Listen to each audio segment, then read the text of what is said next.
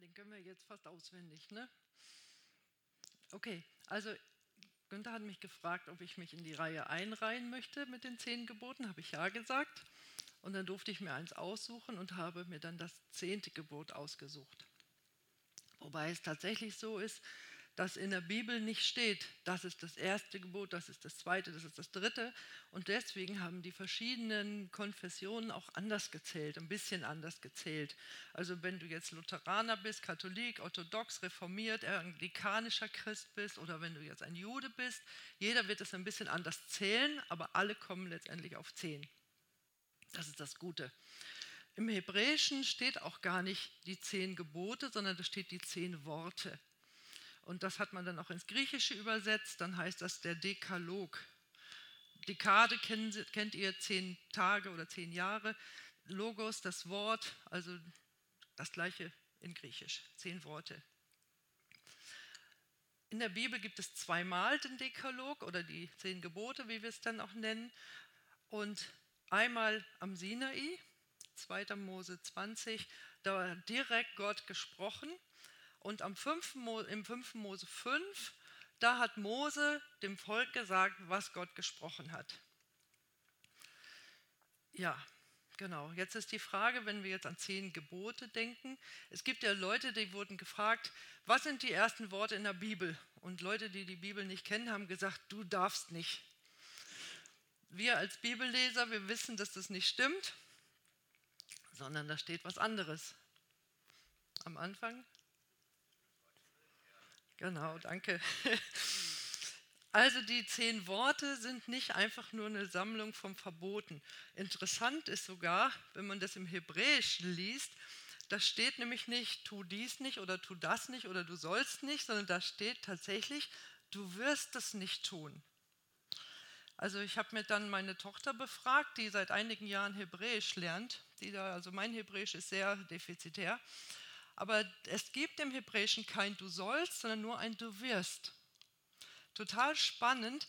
Ähm, sie hat mir das ja noch ein bisschen erklärt. Das Verb ist in der, äh, wird in der Zukunft geschrieben. Da gibt es ein Präfix und Suffix und weiß ich was. Das können wir wahrscheinlich alles gleich wieder vergessen, wenn wir nicht jetzt wirklich Hebräisch lernen wollen. Aber wenn man es jetzt wirklich komplett original vom Text übersetzt, dann würde es heißen, du wirst nicht begehren finde, es hört sich schon ganz anders an, als wenn einfach stehst, du sollst nicht begehren. Ja, sie hat dann noch gesagt, im Hebräischen, da ist dann sogar der Unterschied, ob das an einen Mann oder an eine Frau gerichtet wird und so weiter. Aber wie gesagt, da muss ich jetzt selber auch ein bisschen ruhig sein, weil ich kann halt kein Hebräisch. Einige Theologen sagen, das zehnte Gebot, du wirst nicht begehren, und zwar deshalb, weil du Yahweh als deinen Gott erkannt hast und deshalb selbst davon so überzeugt bist, dass es gut und richtig ist, so zu handeln. Dein Glaube lässt dich gar nicht anders. Also andersrum gesprochen, du hast Gott erkannt, also wirst du das gar nicht tun. Das ist jetzt egal welches Gebot. Ne? Die fangen ja alle mit du sollst, beziehungsweise du sollst nicht. Gleichzeitig muss man einfach sagen, Sprachen ticken ja auch immer ein bisschen anders. Also von daher, so leicht kann man sich leider dann doch nicht machen. Und äh, interessant fand ich eine Geschichte, die ich schon vor vielen, vielen Jahren gehört habe, 30, 40 Jahre zurück. Da war eine junge Frau, die kam aus einem Elternhaus, wo die Eltern keine Christen waren. Und die Mutter sagte zu ihrer Tochter, Sex vor der Ehe, das kommt für dich ja wohl nicht in Frage. Sie meinte nicht, der erhobene Zeigefinger, du, du, das darfst du nicht, sondern mit dem Schwerpunkt, dafür bist du ja wohl zu wertvoll. Also einen völlig anderen äh, Hintergrund, als wenn sie einfach gesagt hat, ich erlaube dir nicht vor der Ehe und so weiter und so weiter. Die zehn Gebote werden von Gott auch nicht einfach nur so befohlen, so wie er das jetzt hier in dem Clip natürlich ein bisschen verniedlicht oder vereinfacht sagt, die Einleitung, die Gott davor gibt, die ist total wichtig für das Verständnis. Er fängt an, ich bin der Herr, dein Gott, der dich aus dem Land Ägypten, aus dem Sklavenhaus herausgeführt hat. Also erst die Befreiung, dann gibt es erst die Worte und Gebote des Herrn. So, die Bibelkenner wissen, die äh, Israel, äh, Israeliten, das israelische Volk, die waren 400 Jahre in Ägypten versklavt und wurden dann befreit Vorher hatten die überhaupt kein Gesetz.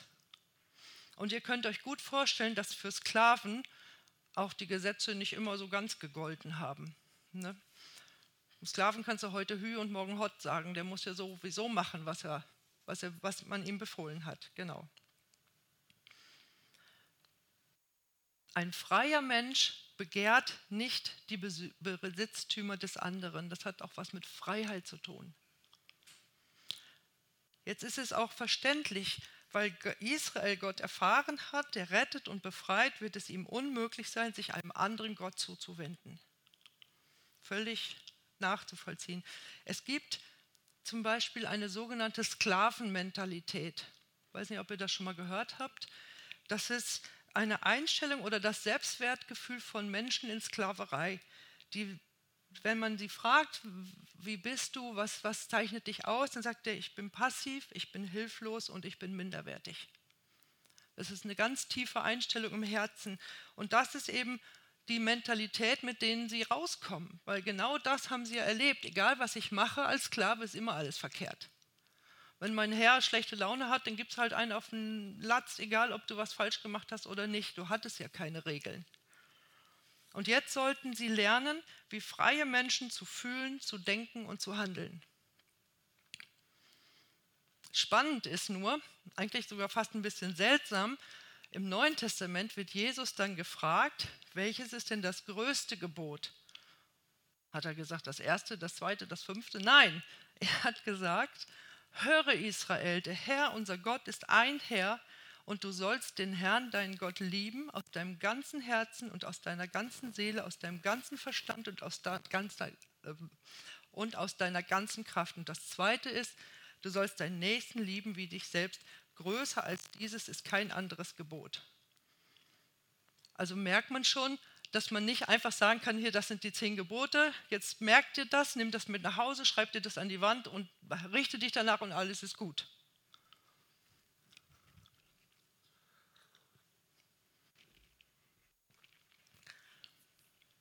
Was macht die zehn Gebote so wichtig? In den zehn Geboten ist, was nicht immer in der Bibel so ist, ist direkt Gott spricht. Im 2. Mose 20.1 und Gott redete alle diese Worte und sprach. Matthäus 15, da sagt Jesus, Gott hat doch gesagt, Ehre Vater und Mutter und so weiter und so weiter. Im Jakobus 2, Vers 11, denn der, der gesagt hat, du sollst die Ehe nicht brechen, hat auch gesagt. Und so weiter und so weiter. Also die zehn Gebote sollte man schon mal gehört haben, sollte man schon mal kennen, sollte man schon mal drüber nachdenken. Es ist wirklich wichtig. Aber wie gesagt, im Neuen Testament, Jesus verändert das so ein bisschen. Er sagt, was ist hier das Wichtigste? Das Gebot, um das es heute gehen soll, ich lese das jetzt mal, wie es in der Bibel genau steht, je nach Übersetzung natürlich auch immer ein bisschen anders ausgedrückt. Du sollst nicht das Haus deines Nächsten begehren. Du sollst nicht begehren die Frau deines Nächsten, noch seinen Knecht, noch seine Magd, weder sein Rind, noch seinen Esel, noch irgendetwas, was deinem Nächsten gehört. So, dann habe ich mir mal den kleinen Katechismus von Martin Luther rausgeholt. Da steht dann, was ist das? Wir sollen Gott fürchten und lieben, dass wir unserem Nächsten nicht mit List nach seinem Erbe oder Hause stehen und mit, seinem Schein des, mit einem Schein des Rechts an uns bringen, sondern ihm dasselbe zu behalten förderlich und dienstlich sein. Das müssten wir uns jetzt erstmal übersetzen und ein bisschen auf uns wirken lassen. Es geht weiter, wir sollen Gott fürchten und lieben, dass wir unserem Nächsten nicht sein Weib, Gesinde oder Vieh abspannen, abdringen oder abwendig machen, sondern dieselben anhalten, dass sie bleiben und tun, was sie schuldig sind. Das Gute heute ist, mein Nächster hat gar keinen Knecht, gar keine Magd, gar keinen Esel, gar keinen Rind und auch keinen Esel, also habe ich ja schon nur noch zwei Sachen zu beachten. Ne? Könnte man jetzt einfach so sagen, aber vielleicht sagt Gott auch heute äh, sein Handy, sein Auto, sein weiß ich was. Also so einfach können wir es uns nicht machen. Jetzt gibt es aber auch noch eine Frage. Wenn ich, es geht darum, du sollst das nicht begehren, du sollst ihm das nicht abspenstig machen. Aber wo ist jetzt der Unterschied zwischen dem zehnten Gebot und dem Verbot von Diebstahl und Ehebruch? Na, wo ist jetzt der Unterschied ob ich jetzt jemand etwas stehle oder ob ich etwas begehre, was der andere hat. dieses Begehren ist eben nicht nur einfach ein innerliches Wünschen, sondern es ist ein Begehren, sofern es die Handlung nach sich zieht. Das hebräische Wort beschreibt sowohl den Wunsch als auch die Handlung der Planung und Ausführung. Also es geht wirklich weiter, als einfach nur zu denken, ach, so einen tollen Mercedes hätte ich auch gern.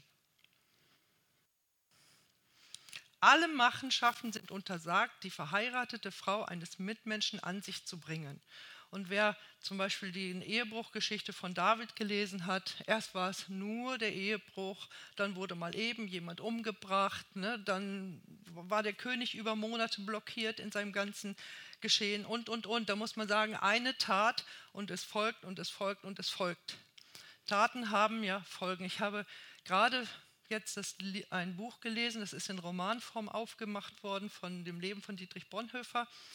Und der war ja, wer das weiß, verstrickt damals in diese, äh, äh, wo sie äh, das Attentat auf Hitler ausüben wollten für den 20. Juli, was dann ja leider, was heißt leider, was halt nicht äh, geglückt ist, dass für, für, für diesen Attentatsversuch fast 5000 Menschen zu Tode verurteilt wurden. Manche davon sind wahrscheinlich gar nicht dabei gewesen.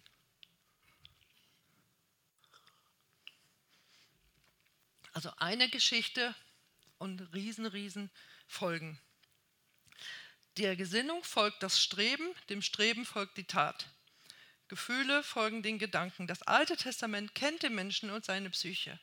Handlungen werden normalerweise im Herz und Kopf vorbereitet.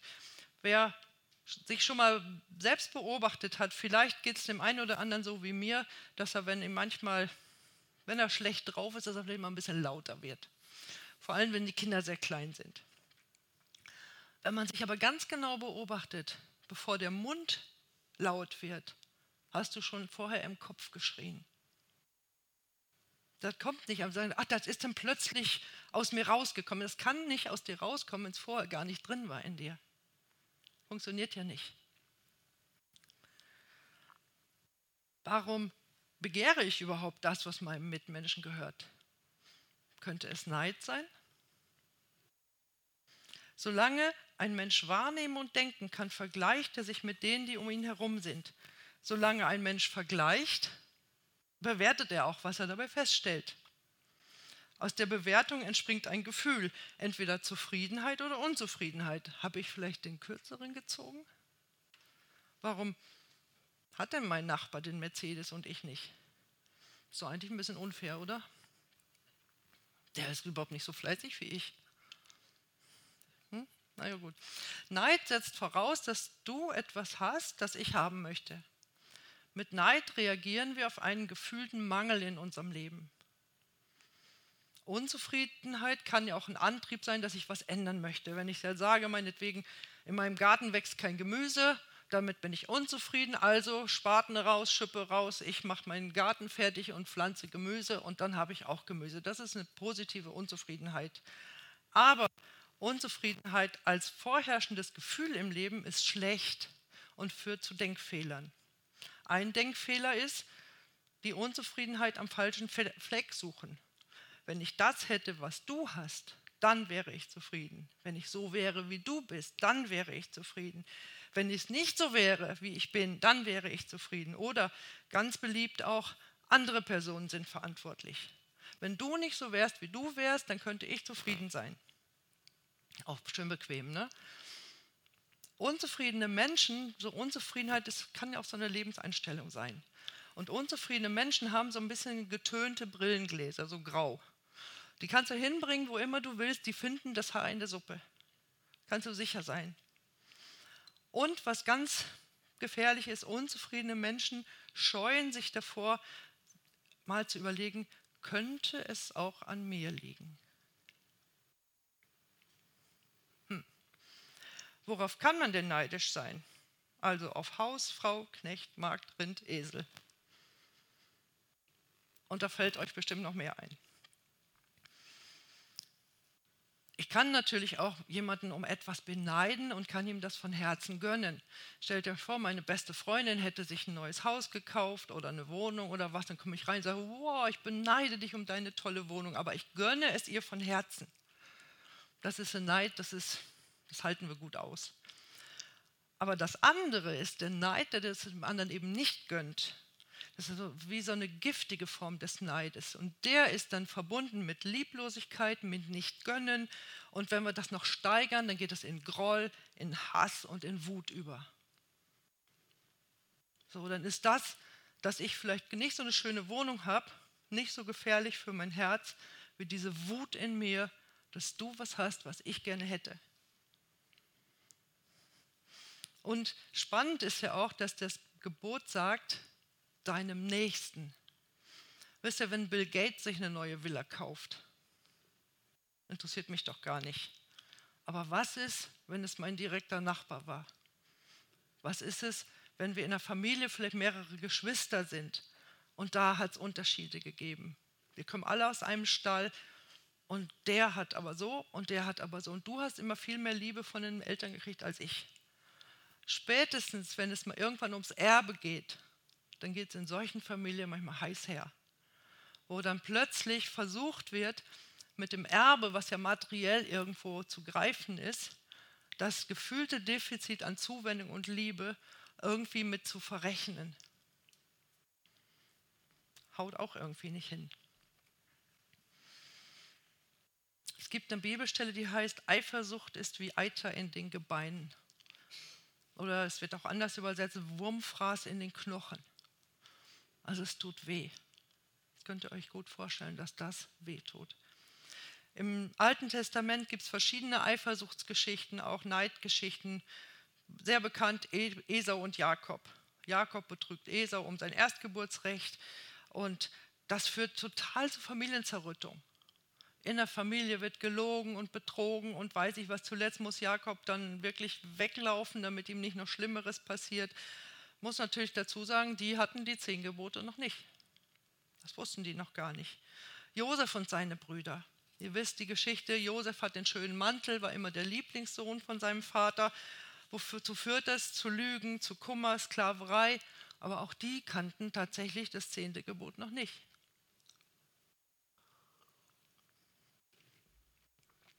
Oder die beiden Mütter aus Erster Könige, wisst ihr, die beiden Damen, die da zusammengelebt haben, wo die eine nachts im Schlaf ihr Kind zerdrückt hat und wo dann sie zu Salomo kam und sagen, hier, jetzt sprech uns mal recht. Da muss man auch sagen, diese Kinder oder dieses Kind, was jetzt noch lebt, dieser Sohn, ist ja auch gleichbedeutend mit Altersvorsorge. Denn das waren ja offensichtlich Frauen, die nicht verheiratet waren, lebten zusammen, Prostituierte steht sogar. Und wenn die einen Sohn haben, der muss ja später seine Mutter versorgen. Gab kein Hartz IV, gab es keine Rente. Also es ging auch da dann um Versorgung. Aber das zehnte Gebot einfach nur mit Neid begründen, greift aus meiner Sicht wirklich noch zu kurz. Also warum das zehnte Gebot? Warum reichen die Gebote, du sollst nicht stehlen oder du sollst nicht Ehe brechen, nicht aus? Würde das doch beinhalten. Wir haben gesehen, das verbotene Begehren führt zu Streit, führt zu Trennung, zu Verlust, zu Krieg und so weiter und so weiter. Ganze Völker haben sich ja gegenseitig schon abgemurkst wegen Neid oder wegen Begehren. Diese Früchte, die will ja auch keiner haben. Keiner will Streit, Trennung, Krieg und so weiter. Das Problem ist nur, das Wissen um negative Folgen reichen bei Menschen meistens nicht aus. Also ich kannte einen Arzt persönlich, Kettenraucher. Was macht er beruflich? Gefäßchirurgie. Ne, der hat also jeden Tag auf Arbeit genau gesehen, was passiert, wenn jemand raucht. Kettenraucher. Da müssen wir sagen, ich sage mal, das kann doch nicht wahr sein. Ne, aber man braucht gar nicht woanders hingucken. Ich sage auch, wer, der eine oder andere hat vielleicht Gewichtsprobleme. Ich sage dir, es liegt nicht daran, dass du nicht wüsstest, wie das Gewicht weggeht. Also bei mir ist es zumindest nicht so. Ich weiß, woran es liegt. Und als ich dieses, dieses Gebot, als ich mich das, da so ein bisschen mit beschäftigt habe, da kam mir so ein ganz alter Schlager in den Sinn, der ist bestimmt schon 30, vielleicht sogar schon 40 Jahre alt. Und eine Zeile in diesem Schlager, das geht in dem Schlager um einen Mann, der begehrt die Ehefrau seines Freundes. Und an einer Stelle heißt es in dem Lied, du versprichst mir die Erfüllung meiner Träume, da Nein zu sagen, fällt unendlich schwer. Und wenn man sich das mal den ganzen Text anliest, da wird so richtig diese, dieses Hin und Her, tue ich es oder tue ich es nicht, was passiert wenn, was passiert wenn nicht, aber immer dieses, du versprichst mir die Erfüllung meiner Träume. Kann man doch verstehen, dass er da gerne mit der Frau mitgehen möchte. Die Frage ist aber auch, warum hört das Begehren der Besitztümer meines Nächsten nicht einfach auf, wenn ich mich entscheide, diesem zehnten Gebot zu gehorchen? Warum hört das nicht einfach auf? Habt ihr das mal überlegt, wenn du irgendwas begehrst, was dir nicht gehört, was deinem Nachbarn, deinem Nebenmann gehört, dass das, und du sagst, nee, ich will das aber nicht, dass das nicht aufhört. Manchmal sogar im Gegenteil, dass es sogar noch heftiger wird. Und je mehr du versuchst, dich dagegen aufzulesen, nein, ich will das nicht, ich will das nicht, desto kräftiger wird es manchmal.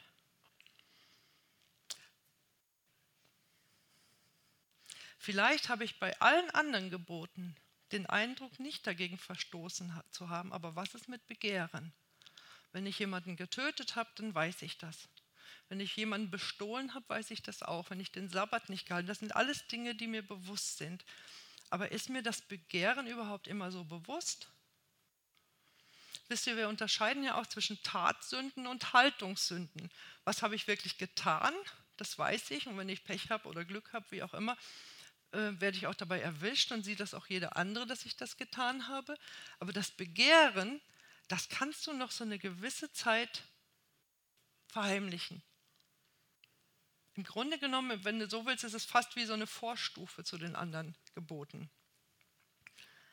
Spannend ist auch, der reiche Jüngling aus Markus 10, den kennt ihr auch alle, der sagt zu Jesus, ich habe alle Gebote gehalten. Und dann sagt, was auf, ich lese mal vor. Und als er auf dem Weg, also als Jesus auf dem Weg hinausging, lief einer herbei, fiel ihm auf die Knie und fragte ihn, guter Lehrer, was soll ich tun, damit ich ewiges Leben erbe? Jesus aber sprach zu ihm, was nennst du mich gut? Niemand ist gut als nur einer, Gott. Die Gebote weißt du. Du sollst nicht töten. Du, Moment. Hm. Du sollst nicht Ehe brechen, du sollst nicht stehlen, du sollst nicht falsches Zeugnis reden, du sollst nichts vorenthalten, ehre deinen Vater und deine Mutter. Er aber sagte zu ihm, Lehrer, dies alles habe ich befolgt von meiner Jugend an. Jesus aber blickte ihn an, gewann ihn lieb und sprach zu ihm, eins fehlt dir, geh hin, verkaufe alles, was du hast und gib den Erlös den Armen, und du wirst einen Schatz im Himmel haben, und komm, folge mir nach. Er aber ging entsetzt über das Wort traurig weg, denn er hatte viele Güter. Zuerst sagte er, er möchte das ewige Leben erben. Und dafür möchte er etwas tun. Guter Lehrer, was soll ich tun, damit ich ewiges Leben erbe? Das ist ja schon eigentlich ein bisschen ja, komisch gedacht, ne? Denn wenn du etwas erben willst, dann musst du nicht irgendwas tun, dann musst du irgendwer sein. Dann musst du einen reichen Onkel haben oder wen auch immer, damit du jemanden beerben kannst. Also einfach sagen, was muss ich tun, damit ich Erbe werde, ist schon spannend gefragt. Aber was mich eben interessiert ist, er hat die ganzen Gebote gehalten, behauptet er. Jesus korrigiert ihn auch nicht. Aber er sagt, das ewige Leben fehlt mir irgendwie. Irgendwas fehlt noch. Ne, also einfach zu sagen, hey, das habe ich, erstes Gebot, zweites Gebot, Haken dran, drittes Gebot, Haken dran, dung, dung, dung, dung, alle Haken, zehn Gebote gehalten und ich habe immer noch nicht das Gefühl, mein Leben ist da. Ist auch traurig, oder?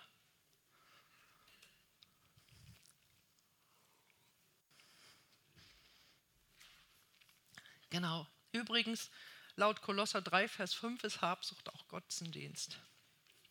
Insofern hat Jesus schon gewusst, warum er ihn aufgefordert hat, seine Sachen wegzugeben, seine Güter. So, jetzt haben wir so viel, habe ich so viele Fragen gestellt. Jetzt gibt es aber auch Antworten dazu.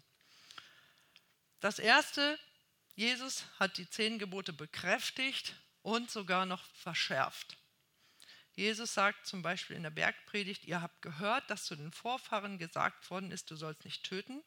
Wer aber einen Mord begeht, muss vor Gericht gestellt werden. Doch ich sage euch, schon wer auf seinen Mitmenschen zornig ist, gehört vor Gericht. Wer zu ihm sagt, du Schwachkopf, der gehört vor den Hohen Rat. Und wer ihn verflucht, der verdient es, ins Feuer der Hölle geworfen zu werden. Jetzt wird ja meine ganze Problematik noch ein bisschen verstärkt. Wenn ich die zehn Gebote aus dem Alten Testament einfach die Worte schon nicht halten kann, wie soll ich denn jetzt mit diesen verschärften Bedingungen umgehen? Ist ja noch ein bisschen spannender.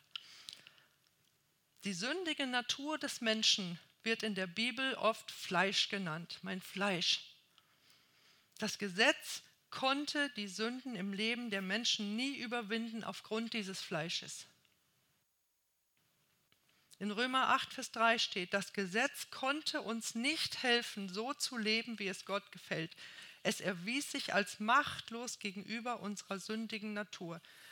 Deshalb sandte Gott seinen Sohn zu uns. Er wurde Mensch und war wie wir der Macht der Sünde ausgesetzt. An unserer Stelle nahm er Gottes Urteil über die Sünde auf sich und entmachtete sie dadurch. Unsere sündige Natur, mit der wir auf die Welt gekommen sind, jeder, der ein kleines Kind hat, weiß, du brauchst diesem Kind nicht beizubringen, Nein zu sagen. Du brauchst diesem Kind auch nicht beizubringen, mit dem Fuß aufzustampfen und genau das Gegenteil von dem zu tun, was du gerne möchtest. Das wird das Kind hinkriegen, ganz ohne dich. Es gab oder es gibt ja auch die Einstellung, dass die Menschen sagen, der Mensch ist gut. So, wenn du so ein kleines Kind immer schön lässt und lässt ihm alles, was es so will, dann wird es so ein ganz guter, geschmeidiger, freundlicher Mensch. Und genau das wird nicht passieren, weil dieses Kind Erziehung braucht. Ein Mensch wird mit einer sündigen Natur geboren. Ich habe mal irgendwo gehört, das kann ich aber nicht belegen, dass man negative Worte, zum Beispiel das Wort mit dem Sch, dass man das viel, viel schneller lernt. Ich habe mal gehört, ich glaube, siebenmal schneller lernt als ein positives Wort. Also Bitte und Danke lernen ist viel, viel schwerer als die bösen Wörter zu lernen. Aber wenn wir diese sündige Natur schon haben und wir neigen immer wieder dazu, das Falsche zu tun, und wir haben es immer noch die Gesetze, und jetzt sagt die Bibel auch noch, dass wir in unserem sündigen Natur diese Gesetze nicht halten können. Versteht ihr, das Dilemma wird ja immer schwieriger. Aber da genau hat Gott eingegriffen.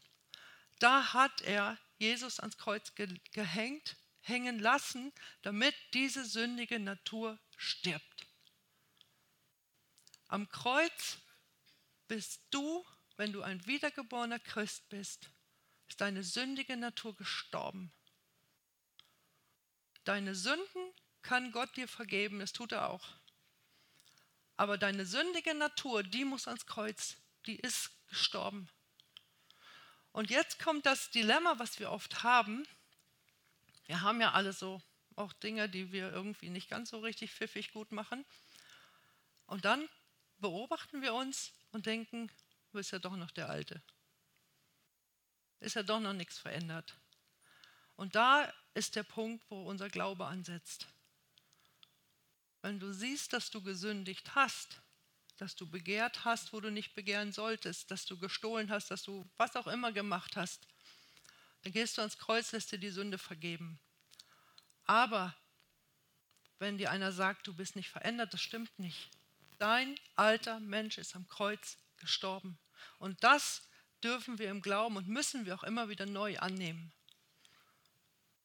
Und das ist unsere Freiheit, die wir haben. Einer sagt, wenn der Teufel bei dir an die Tür klopft, dann schick Jesus hin. Er hat dich nicht dann am Wickel, wenn er dich dazu bringt, dass du sündigst, sondern wenn du aufhörst zu glauben, dass Jesus alles für dich getan hat. Es ist so spannend im Galater 2,19, so bin ich nun für das Gesetz tot, damit ich für Gott leben kann. Mein altes Leben ist mit Christus am Kreuz gestorben, darum lebe nicht mehr ich, sondern Christus lebt in mir. Ist das nicht viel besser, als dass wir uns immer beobachten müssen, hast du hier vielleicht oder hast du da vielleicht, hast du da vielleicht. Klar, wenn Gott dir zeigt, da in deinem Leben ist dies oder das verkehrt, geh, tu Buße, kehr um, gar keine Frage. Aber die, die Ursache, dein sündiges Wesen ist gekreuzigt. Und zwar nicht erst hier und heute, sondern vor 2000 so und so vielen Jahren am Kreuz. Wir sind mit Christus gekreuzigt. Korinther, gehört also jemand zu Christus, dann ist er ein neuer Mensch. Was vorher war, ist vergangen, etwas völlig Neues hat begonnen. Wir können heute aus einer vollkommenen Freiheit leben. Römer 6, Vers 7, denn wer gestorben ist, der ist frei geworden von der Sünde. Denn die Sünde wird nicht herrschen können über euch, weil ihr ja nicht unter dem Gesetz seid, unter der, sondern unter der Gnade. Wir dürfen den erklärten Sieg des Kreuzes über unsere sündige Natur annehmen und daran glauben. Wir dürfen in die Ruhe Gottes eingehen. Wir können es auch anders machen. Wir können uns auch selber anstrengen. Geht auch. Paulus beschreibt, wie das funktioniert. Denn ich tue nicht, was ich will, sondern ich hasse, was ich tue. Bedeutet, das bedeutet, unser sündiges Verhalten, so gut es geht, aus eigener Kraft zu überwinden, also Werke des Fleisches zu tun. Dann ist die Gnade leider machtlos. So, also ich überwinde die Sünde, indem ich mich anstrenge, sie in den Griff zu bekommen. Ich scheitere, kämpfe dann mit Verdammnis und strenge mich noch mehr an und dann gibt das wie so ein Teufelskreis. Und irgendwann, entweder gibst du vielleicht ganz auf, sagst, ich bin halt so, oder weiß ich auch nicht, was dann passiert. Auf jeden Fall bist du nicht frei. Du bist wieder Sklave. Aber das ist nicht nötig. Am Ende von der Beschreibung, wie es einem Menschen ergeht, der aus eigener Anstrengung Sünde überwinden will, da sagt, klagt Paulus, ich unglücklicher Mensch, mein ganzes Dasein ist im Tod verfallen, wer wird mich davor bewahren? Und dann kommt eine kleine Pause und dann kommt seine eigene Antwort, Dank sei Gott, er hat es getan durch Jesus Christus, unseren Herrn. Wisst ihr, und das Gute ist, wenn wir das geschnackelt haben, wenn wir das geschnallt haben, wenn wir das aufgenommen haben, dass unser alter Mensch überhaupt nicht mehr lebt, und wenn wir dann die Siege erleben, was haben wir eben auch gesungen, dass wir seinen Sieg erleben in unserem Leben, dann sagen wir mal, ach, ich bin eigentlich doch ein ganz guter Mensch, sondern dann kommen wir dahin und sagen, oh Jesus, du bist wirklich der Herr, du bist der König, du hast mich frei gemacht, du bist es, dem alle Ehre gebührt. Die Lösung für unser Begehren ist nicht im zehnten Gebot, sondern die Lösung ist, Jesus zu erkennen. Zu erkennen und immer mehr zu erkennen, was er für uns getan hat. Und es geht ja nicht umsonst. Gerade heute Morgen wurde das auch nebenan gebetet. Lass uns erkennen, wie groß die Hoffnung deiner Berufung ist. Lass uns erkennen, wie stark das ist, das Leben in dir. Und wisst ihr, das ist, geht ja gar nicht nur um so ein intellektuelles Erkennen, sondern wirklich dieses, das voll mit dem Herzen begreifen und ergreifen. Deswegen als, als Christ bist du was, ist etwas völlig Neues passiert. Da geht es nicht darum, da so ein bisschen kratzen und da ein bisschen polieren und da ein bisschen verbessern, sondern es geht darum, der alte Mensch ist gestorben und begraben. Wenn wir unser gesetzliches Recht auf Freiheit nicht kennen oder nicht verstehen oder wenn wir es nicht glauben, werden wir weiterhin der Sklaverei der Sünde leben, obwohl wir von Jesus am Kreuz freigemacht worden sind. Die Lösung vom Begehren ist am Kreuz. Das Kreuz hat alles, Jesus am Kreuz hat alles getan, damit das erledigt ist. Und dann, ja, kommt dann zum Beispiel so, wie in der Bibel an anderer Stelle steht, an eurer Liebe zueinander werden alle erkennen, dass ihr meine Jünger seid. Wisst ihr, wir sitzen alle in einem Boot. Und je nachdem, aus was für einem Hintergrund du kommst, hat dein alter Mensch mehr oder weniger auf dem Kerbholz gehabt. Aber es wird ja nicht die einzelne Sünde am Kreuz oder anders. Die einzelnen Sünden, die ein Mensch tut, sind ja nur die Früchte. Die Früchte, die dein sündiges Leben, dein sündiger Mensch vollbringt. Und die Früchte, die will gar keiner haben. Lass uns nicht zu Pharisäern werden. Wir brauchen auch nicht aufeinander herabblicken und sagen, oh, du kommst aber hm, hm, hm, und ich komme aber hm, hm, hm. Je nachdem, was du für ein Umfeld gehabt hast, hast du mehr oder weniger Früchte gebracht, aber sie waren alle schlecht. Deswegen möchte ich euch herzlich einladen, das ganz neu auch zu begreifen, auch für euer Leben, dass ihr Gott neu bittet, dass er euch das zeigt, dass er uns das zeigt. Wollen wir beten?